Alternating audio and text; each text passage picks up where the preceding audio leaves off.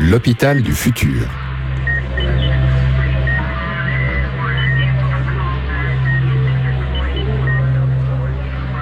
Un podcast produit par l'association Audiolab et Calypsessa, experte en health data. Bienvenue dans l'hôpital du futur, le podcast qui raconte comment l'hôpital de demain se construit aujourd'hui même en Suisse, en France et dans toute la francophonie. Cette voix qui vous parle, c'est celle de Warco Brienza et je fais suite à l'entretien que j'ai eu récemment avec le docteur Fabrice Damy, qui euh, travaille en tant que médecin adjoint au service des urgences du Centre hospitalier universitaire vaudois, le CHUV, euh, également en tant que spécialiste en médecine interne à Lausanne et responsable médical de la centrale d'appel 144 pour les cantons de Vaud et de Neuchâtel. On a eu l'occasion de parler ensemble des quatre problèmes, les quatre gros problèmes que lui voit à l'échelle des urgences et d'aborder plus en détail bah, finalement les modalités de ces problèmes. Aujourd'hui, c'est l'occasion de rentendre la suite et la fin de cet entretien, cette fois pour entendre parler des solutions, hein, les solutions autour de l'étape préhospitalière que constitue la régulation des appels. Donc ça, c'est un des aspects du projet de recherche SIA-REMU qui a été décrit par le docteur Damy lors du précédent épisode. L'autre volet, c'est celui du placement des euh, ambulances dans une région urbaine à périurbaine. Je vous laisse en bonne compagnie avec les propos du docteur Fabrice Damy. L'hôpital du futur. futur. On va tout de suite attaquer la partie outils et le projet de recherche SIA-REMU qui m'intéresse beaucoup, donc on va faire carrément un aparté sur ce, sujet-là. Avant cela, je voulais vous rappeler en fait une, idée que vous m'aviez donnée et que j'avais trouvée inventive. En tout cas, il y a certains de vos collègues en France qui pourraient la trouver inventive. Euh, c'est une pratique. Je ne suis pas sûr en revanche qu'elle soit liée au Covid. Euh, à mon avis, c'est quelque chose qui a été décidé dans certains hôpitaux que vous connaissez et où vous m'aviez euh, évoqué que c'est le chef des urgences qui décide quel lit attribuer dans quel service d'hospitalisation. Vous avez pu noter vous-même ces différences entre, par exemple, le chef d'urgence qui décide, euh, respectivement le service euh, aval Alors c'est vrai que le modèle standard qu'on voit dans la majorité des hôpitaux, c'est qu'il y a des patients aux urgences et puis il y a des unités de soins dans les hôpitaux. Et les unités de soins peuvent, dans une certaine mesure, choisir les patients qu'ils vont accueillir depuis les urgences. Donc effectivement, pour les services d'urgence qui vivent dans ce système-là, euh, c'est une négociation pour chaque patient extrêmement pénible, euh, longue, alors que ben, il y a d'autres patients qui arrivent, on aimerait pouvoir s'occuper des, des autres patients. On peut avoir une autre philosophie, effectivement, dans d'autres hôpitaux, eh ben, ce sont les urgences qui, une fois qu'ils ont défini que ce patient nécessite une hospitalisation, eh ben, ils vont simplement informer les unités que ce patient va arriver chez eux. Et là, ça permet effectivement d'améliorer le flux. On n'a plus besoin de se battre et de, honnêtement, perdre du temps à devoir négocier. Et c'est dans l'intérêt des patients. Et l'intérêt des patients doit primer sur l'intérêt des, services ou des intérêts personnels. On est dans un hôpital, ça c'est mon point de vue, on doit tous travailler dans le même sens. On n'est pas des différents royaumes qui se battent pour leurs propres intérêts. Donc effectivement, c'est dans l'intérêt de tous que les urgences soient disponibles et de la place pour accueillir les gens qui frappent à la porte. Donc pour arriver à cet objectif-là, les patients qui doivent être hospitalisés ben, doivent être hospitalisés le plus rapidement possible. Mais évidemment, ces changements de culture, ça ne se fait pas sans, sans certaines frictions et ça prend du temps. Euh, je vais reprendre mon anti-sèche en fait pour euh, résumer ce que vous aviez abordé finalement en termes de solutions, en termes d'outils. Bah, Comment est-ce qu'on pourrait résumer euh, le besoin des médecins urgentistes? Donc il y avait trois points qui étaient cités. Le premier étant un outil qui aide l'humain à prioriser. Hein, vous m'aviez évoqué qu'il y avait des pathologies qui étaient chronosensibles, c'est-à-dire que plus le temps passe et plus on peut péjorer la situation. Vous évoquiez tout à l'heure hein, euh, le risque qui peut être associé au fait qu'un patient il attende plutôt qu'on commence à le, soigner.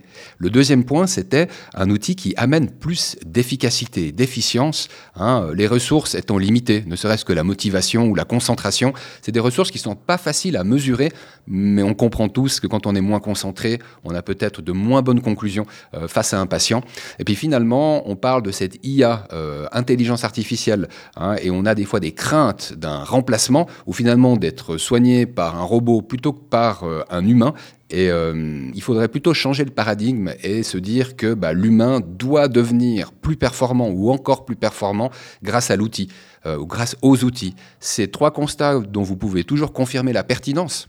Alors, le premier euh, constat, c'est effectivement les pathologies chronosensibles. C'est que la crainte de tout urgentiste, c'est de, en guillemets, rater, de passer à côté un problème grave. Et on, le craint particulièrement dans un domaine de la médecine d'urgence qui est la régulation médicale, où au téléphone, il est difficile de se faire une idée exacte de, quoi pourrait souffrir votre patient. On peut pas non plus envoyer un, médecin urgentiste ou un hélicoptère sur toutes les gens qui toussent et qui ont mal dans la poitrine.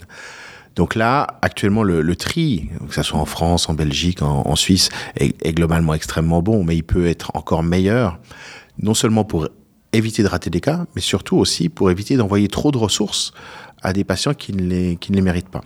Et ça, c'est un des volets du projet SIA REMU d'intelligence artificielle, c'est en nourrissant un ordinateur de centaines, voire de milliers de bandes d'appels audio véridiques pour un accident vasculaire cérébral, un AVC, ou un arrêt, suspicion d'arrêt cardiaque, ou pour un infarctus, c'est qu'il puisse aider le régulateur au téléphone, le preneur d'appel, euh, pour, l'inciter, pour lui, lui dire que peut-être c'est un AVC, peut-être c'est un infarctus, peut-être c'est un arrêt cardiaque. Et ça, c'est euh, bah, un, un des volets de ce projet de recherche qui est toujours en cours, c'est nourrir l'ordinateur et lui donner la capacité de nous aider et de nous faire part de sa, suspicion au vu des milliers d'appels qu'il a en stock. Je voulais faire un petit résumé à un sujet, parce que c'est vrai que quand, vous m'aviez parlé des centrales d'appel, euh, pour donner une petite idée, donc on appelle euh, cette étape une étape préhospitalière, donc c'est avant d'arriver à l'hôpital, il y a de l'ordre de 5 à 10 des cas euh, qui sont des cas d'urgence, qui nécessitent vraiment une intervention rapide, en sachant que vous recevez de l'ordre de 450 appels quotidiennement, ce qui me paraissait incroyable. Est-ce que c'est pour la région Vaud-Neuchâtel, ou est-ce que c'est plus largement, par exemple, en englobant des régions en France? Alors malheureusement, c'est même plus 450, c'est souvent un peu plus que 500. Euh, mais c'est juste pour une population euh, de Vaud et Neuchâtel, environ un million d'habitants. Ce nombre d'appels, il est environ, il est, il est standard, il est proportionnel à la, à la région que Franche-Comté aura un nombre d'appels proportionnel à sa population. Donc ça, c'est absolument du standard. Et c'est vrai que euh, là où l'IA peut euh, aider finalement le, personnel qui doit effectuer un tri hein, et justement décider des ressources à déployer pour chaque cas, eh ben c'est vrai qu'on peut avoir soit une exagération, soit une minimisation. Euh, on a des personnes qui sont empreintes d'angoisse au moment où elles appellent et effectivement, bah, on comprend pas ce qu'elles veulent communiquer et du coup on minimise le degré d'urgence ou au contraire, peut-être que je m'inscris dans cette catégorie, on est rapidement proche de la fin du monde et euh, la manière qu'on a de résumer le problème est peut-être grossie. Hein. Moi, c'est pas mon côté méditerranéen et il faut savoir, on va dire, juguler les, euh, informations. Euh, si j'ai bien compris, en fait, l'IA pourrait autant euh, permettre de confirmer la pertinence des informations transmises que d'accélérer finalement cette conclusion. Euh, Est-ce que j'ai bien compris? Absolument. Il y a ce qu'on appelle du surtriage où on envoie trop de ressources pour finalement un patient qui n'est pas si gravement atteint ou l'inverse qu'on déteste évidemment, c'est du sous-triage. C'est ne pas avoir perçu la gravité de la situation et ne pas avoir envoyé d'urgence les, euh, les moyens nécessaires. Donc l'IA devrait permettre de nous aider, mais il y a d'autres outils euh, hors IA qui vont nous permettre d'améliorer ce tri. Ça existe déjà dans d'autres centrales, pas la nôtre malheureusement, c'est typiquement la vidéo.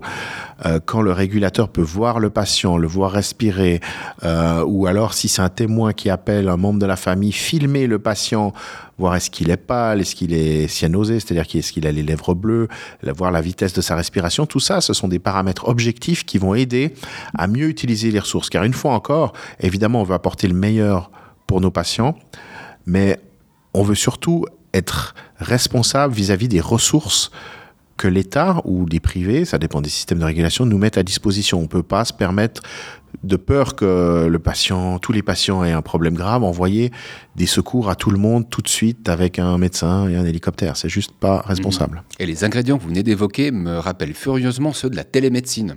Vous confirmez?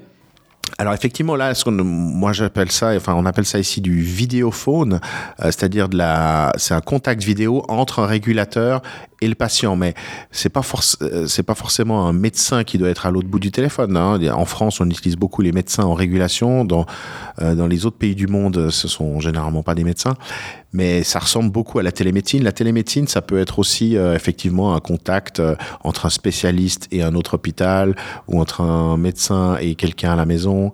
Euh, il y a différents modèles, mais là, ce serait juste au lieu d'appeler le 15 avec un avec un appel audio, ben, vous appelleriez le 15 avec un appel vidéo. Il n'y aurait pas de révolution au niveau euh, investissement parce qu'on est tous munis d'un mini ordinateur dans notre poche qui s'appelle smartphone. Euh, il y a des autres manières de réfléchir et je sais que vous avez également une vue sur ce qui se passe euh, en dehors de la francophonie. L'exemple en fait qui m'est venu, il vient du Québec, même francophone, où pour revenir en fait au rôle de régulateur et à ce triage hein, qui est fait quand on appelle une centrale comme le 144 en Suisse ou le 15 en France, eh bien vous aviez mentionné que c'était des médecins qui étaient impliqués dans ce tri en France. Euh, c'est pas le cas, par exemple, au Canada comme aux US. Et c'est vrai que là, et c'est quelque chose qui m'avait époustouflé, quand on appelle euh, pour une urgence, en fait, euh, c'est indissociable. C'est soit une urgence de santé, soit une urgence feu, soit une urgence en fait pour la police. Et la, la première décision ou une des premières décisions qui est prise, c'est OK, quel est le service public que ça va concerner? Donc on n'a pas trois centrales d'appel pour ces trois types d'urgence, mais une seule centrale qui fait le dispatch entre ces trois types d'urgence. Euh, c'est correct, c'est une autre manière finalement de s'organiser. Et est-ce qu'elle serait applicable en Suisse, euh, selon votre expérience? Alors effectivement, en France et en Suisse, on a trois centrales, euh, ce qu'on appelle des partenaires feu bleu, police, pompiers et santé, euh, trois numéros différents. Il faut effectivement, dans d'autres pays, bah, vous mentionnez les États-Unis, c'est généralement, c'est même quasiment tout le temps, une seule centrale qui reçoit tous ces appels et le régulateur qui va recevoir l'appel va gérer tous les problèmes pompiers police et parfois même également santé, mais ceci à l'aide d'outils informatiques euh, qui vont l'aider à poser les bonnes questions et à choisir la décision d'envoyer ou pas une ambulance. Alors qu'évidemment, euh, chez nous, euh, c'est un, généralement un professionnel du domaine qui va, qui va répondre médecin ou non médecin pour, pour la santé. Est-ce que ce système avec un, un entonnoir unique est souhaitable À titre personnel, je dirais non, parce qu'on gagne du temps. C'est-à-dire que le, la personne qui souhaite les pompiers en France, ben, elle va faire directement le bon numéro et elle va tomber sur la bonne personne. Tandis qu'aux États-Unis, la personne qui fait le numéro général, qui est le 911, elle va d'abord devoir expliquer si son problème c'est police, pompiers ou ambulance et ensuite détailler sa problématique. Donc, euh, je pense qu'avec les, les, systèmes euh, dont on bénéficie en France et en Suisse, euh, la gestion des problèmes est plus rapide. L'hôpital du futur. Et donc, vous avez compris que ne serait-ce que sur l'étape préhospitalière et donc celle qui concerne le tri, le premier tri, euh, bah, il y a différentes manières, soit de s'organiser, soit de penser à la problématique, le type de personnes qui y pensent entre personnel soignant et personnel non soignant, hein, en fonction de la région du monde dans laquelle on se situe. Il y a également des outils qui peuvent aider à accélérer ce tri euh, bah, pour euh, confirmer en fait la pertinence de l'urgence qui est reportée, par exemple par téléphone. Et vous avez compris que l'intelligence artificielle est un outil, mais qu'il y en a d'autres aussi simplement que d'avoir des visus, sa propre impression, et ce qui permet là encore, d'accélérer la, prise de décision. Je sais que c'était un des deux volets que moi j'ai retenu du projet de recherche SIRMU. Le deuxième volet, il concernait, si j'ai bien compris, le placement des ambulances dans une zone soit urbaine, soit périurbaine. Est-ce que vous pourriez nous en dire un petit peu plus? Absolument. Le deuxième volet, c'est, de l'efficience. C'est-à-dire, on cherche à utiliser au mieux les ressources, je l'ai dit, qui, qui, nous sont, qui sont mises à disposition des centrales, mais qui ne sont pas infinies. Imaginez une ville comme euh, New York, qui est un grand échiquier. Quand on sort une ambulance parce qu'elle prend en charge un patient, ben, il est assez facile, et ça existe depuis des dizaines d'années, de redisposer les ambulances à des coins de rue pour couvrir, on appelle ça couvrir la population du, au mieux possible. C'est-à-dire que les ambulances sont bien réparties sur l'île de Manhattan, par exemple. C'est clair que Franche-Comté, Besançon, Lausanne, euh, c'est pas New York. Euh, on a des vallées, on a des forêts, on a des petites routes, des grandes routes. Et l'idée de l'intelligence artificielle, là, c'est de nous aider à placer les ambulances au bon endroit, mais pas seulement en fonction de la géographie ou des routes, mais peut-être en fonction des conditions météo. Ah, cette route, elle est fermée parce qu'il y a un éboulement, donc euh, il faut redisposer les, ambulances. Peut-être en fonction des manifestations. On sait qu'il va y avoir un match de football avec 30 000 personnes à cet endroit. Peut-être qu'on va mettre une ou deux ambulances un peu plus proches de ce stade de football parce que la probabilité d'avoir un problème soit lié à la manifestation soit juste un spectateur qui fait un malaise cardiaque est plus élevé. On peut aussi utiliser l'intelligence artificielle pour nous dire que statistiquement, tous les mois, il y a un accident à ce il n'y en a pas eu d'accident depuis, depuis 40 jours, probabilité est élevée qu'il y en ait un, et tout ça, l'intelligence artificielle peut le faire, l'humain clairement n'a pas les ressources d'y penser en permanence. Il, doit prendre des appels, discuter avec des gens. Il peut pas à chaque fois euh, réfléchir au placement de ses ambulances. Donc là, l'école d'ingénieurs d'Yverdon, elle, elle planche euh, actuellement encore sur un outil qui permettrait de disposer des ambulances au bon endroit. Au stade de la recherche telle que vous l'avez suivie, ça vous paraît imaginable qu'on arrive, donc là on est dans les suppositions, hein, avec euh, ce qu'il y a à apprendre et ce qu'il faut mettre de côté, vous pourriez vous imaginer que euh, on arrive à augmenter l'efficacité des résultats euh, produits par ces algorithmes de manière à ce qu'il y ait moins d'ambulances placées pour le même niveau de résultat. C'est-à-dire au lieu d'avoir quatre ambulances placées pour une région, on est tellement bon dans l'idée de les placer et à prédire les futurs incidents qu'en fait on n'en mettrait plus que trois à terme. Alors je crois que là on est un peu dans le domaine du fantasme. L'intelligence artificielle ne va pas permettre de faire des économies. Par contre, elle peut augmenter la qualité. Puis elle peut, elle peut aussi peut-être réduire l'augmentation des coûts. C'est-à-dire que en utilisant mieux les ressources, les ambulances par exemple, peut-être qu'on va retarder la mise en route d'une ambulance supplémentaire sur un territoire qui coûte peut-être, je sais pas moi, un million de, francs suisses par année de fonctionnement. Euh, ben peut-être qu'au lieu de la, de la mettre en route dès maintenant parce qu'on a l'impression qu'on en a besoin, si on utilise l'intelligence artificielle, on utilise mieux les ambulances existantes, ben peut-être qu'on va ça va nous permettre d'attendre 2, 3, 4 ans euh, pour vraiment arriver au bout des possibilités du, du dispositif existant. Vous m'aviez fait remarquer dans un article que j'ai adoré, qu'on va certainement mettre à disposition dans les notes d'émission, qu'il y a un intérêt accru. Il y a toujours eu un intérêt pour ce qu'on appelle le flux entrant, hein, donc euh, toutes les admissions. Euh, bah, quand on en parle comme ça, c'est que d'une manière générale, on parle de celles qui n'étaient pas programmées, à distinguer peut-être du flux intra-hospitalier. Hein, donc ça, c'est la partie du flux patient euh, bah, qui est plus facilement gérable par un, par un hôpital parce qu'on est entre ses murs et qu'il a davantage d'outils pour finalement piloter tout ça. Et puis le flux sortant, donc celui où le patient peut bah, rentrer chez lui a priori ou alors se retrouver dans une étape intermédiaire si ça nécessite des soins euh, post-hospitaliers. Euh, et j'ai le sentiment en fait que cette étape pré-hospitalière, elle participe à l'intérêt ou au regain d'intérêt sur le flux entrant. Euh, qu'est-ce que vous en pensez? Alors le flux entrant, c'est clair que c'est quelque chose que les urgences peuvent pas forcément avoir un, impact dessus. Le flux entrant, c'est lié à l'impression des gens, leur ressenti de l'urgence, c'est lié à la disponibilité de médecins généralistes ou non, et on sait qu'ils sont tous actuellement débordés c'est plutôt une tâche effectivement de santé publique, mais nous, urgentistes, évidemment, on a des idées. On a dit, on a 3 à 5% d'augmentation par année.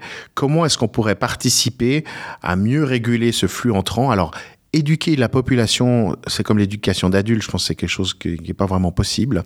Par contre, il faut leur fournir des aides si on leur fournit des, aides, des apps qui existent, elles sont nombreuses en France, euh, pour les aider à savoir si leur problème nécessite une consultation en urgence dans un hôpital universitaire ou en urgence à la permanence de la ville, ou ça peut attendre leur médecin traitant dans deux jours, ou peut-être le LAP va juste proposer un conseil. Si les gens utilisent, si on leur met à disposition un outil performant validé par les experts euh, des hôpitaux de la région, il y aura de la confiance dans cet outil et ça va déjà permettre de peut-être réduire un petit peu le besoin de, le ressenti de besoin de consultation.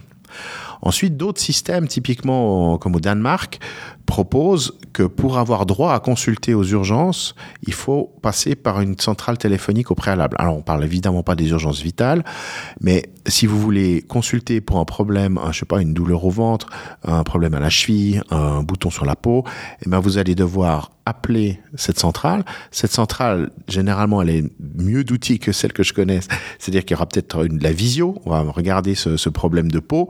Et puis, c'est la centrale qui va vous donner non l'autorisation de consulter le centre d'urgence. Et puis, si c'est pas le cas, elle va vous suggérer de voir un spécialiste, un dermatologue, un cardiologue, ou surtout euh, de vous renvoyer chez votre généraliste. Donc ça, c'est vraiment des outils qui peuvent contribuer à participer au contrôle du flux entrant. Maintenant, le flux entrant, c'est aussi des personnes âgées, malades, et ces gens-là, euh, c'est normal, c'est juste normal qu'ils consultent aux urgences parce qu'il n'y a pas d'autres structures capables de les accueillir. C'est généralement des patients qui n'arrivent plus forcément à se maintenir à domicile ou pour lesquels le conjoint est épuisé. Donc euh, ces, patients-là ont évidemment leur place aux urgences et souvent nécessitent d'être hospitalisés.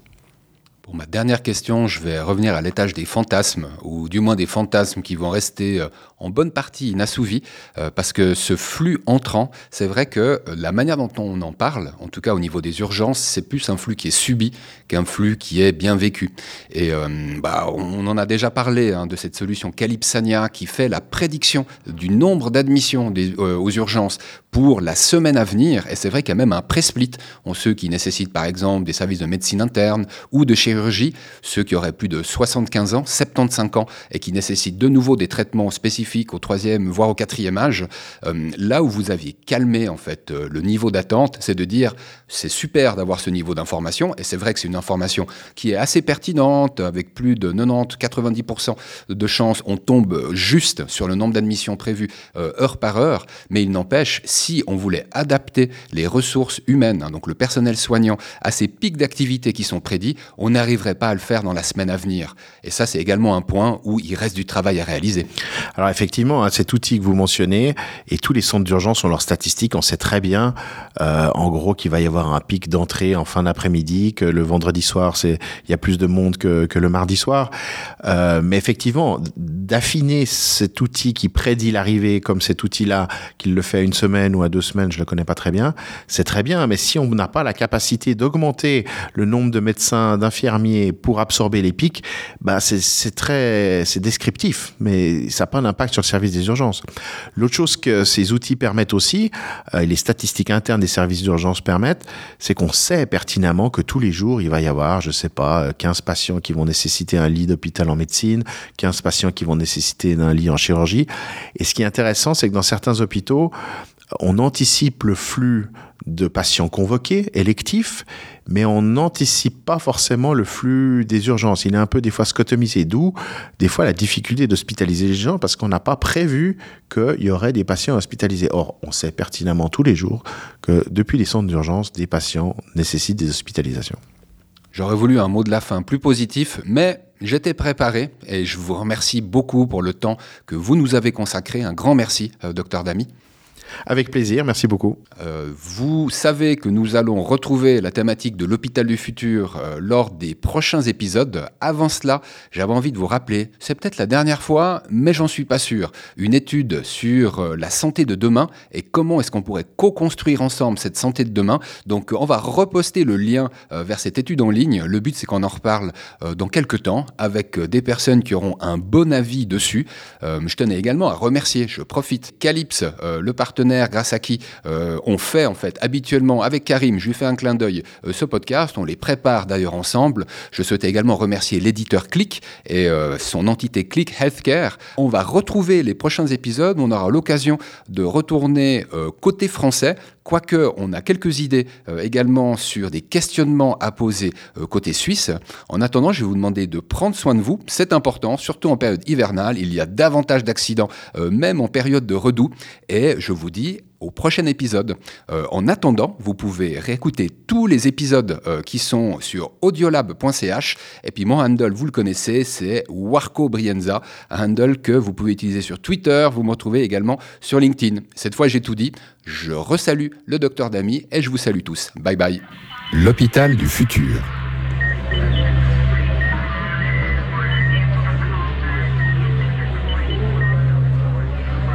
Un podcast produit par l'association Audiolab et Calypsessa, experte en health data.